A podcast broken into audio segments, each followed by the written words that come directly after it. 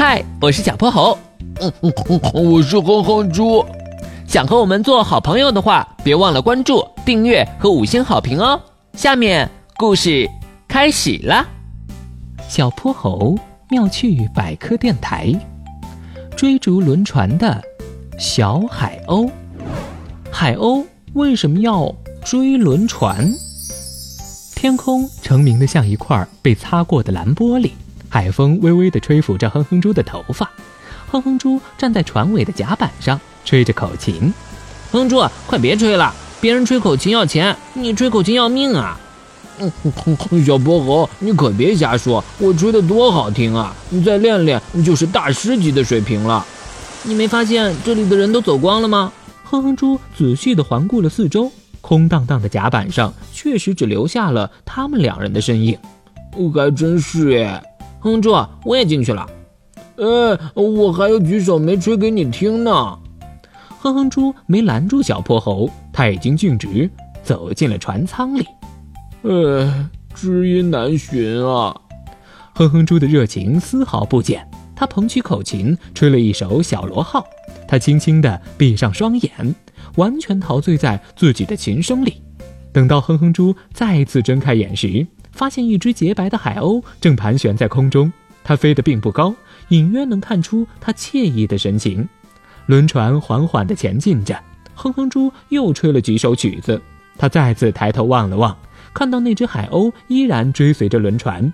哼哼猪有些疑惑：这只海鸥怎么一直跟着轮船呢？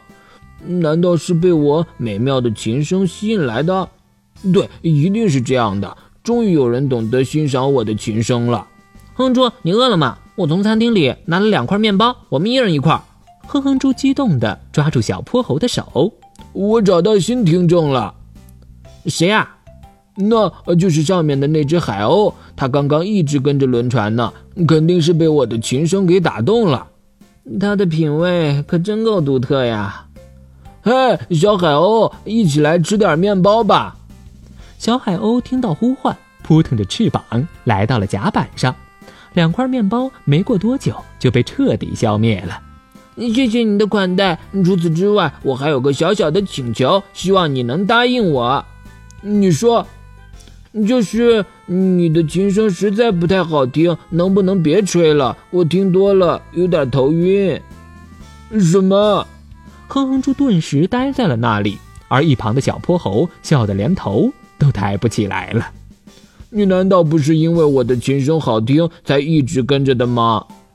不是啊，我追逐轮船是为了省力。在大海上，空气在流动过程中会遇到障碍物，这时流动的空气就会上升，形成一股强大的气流。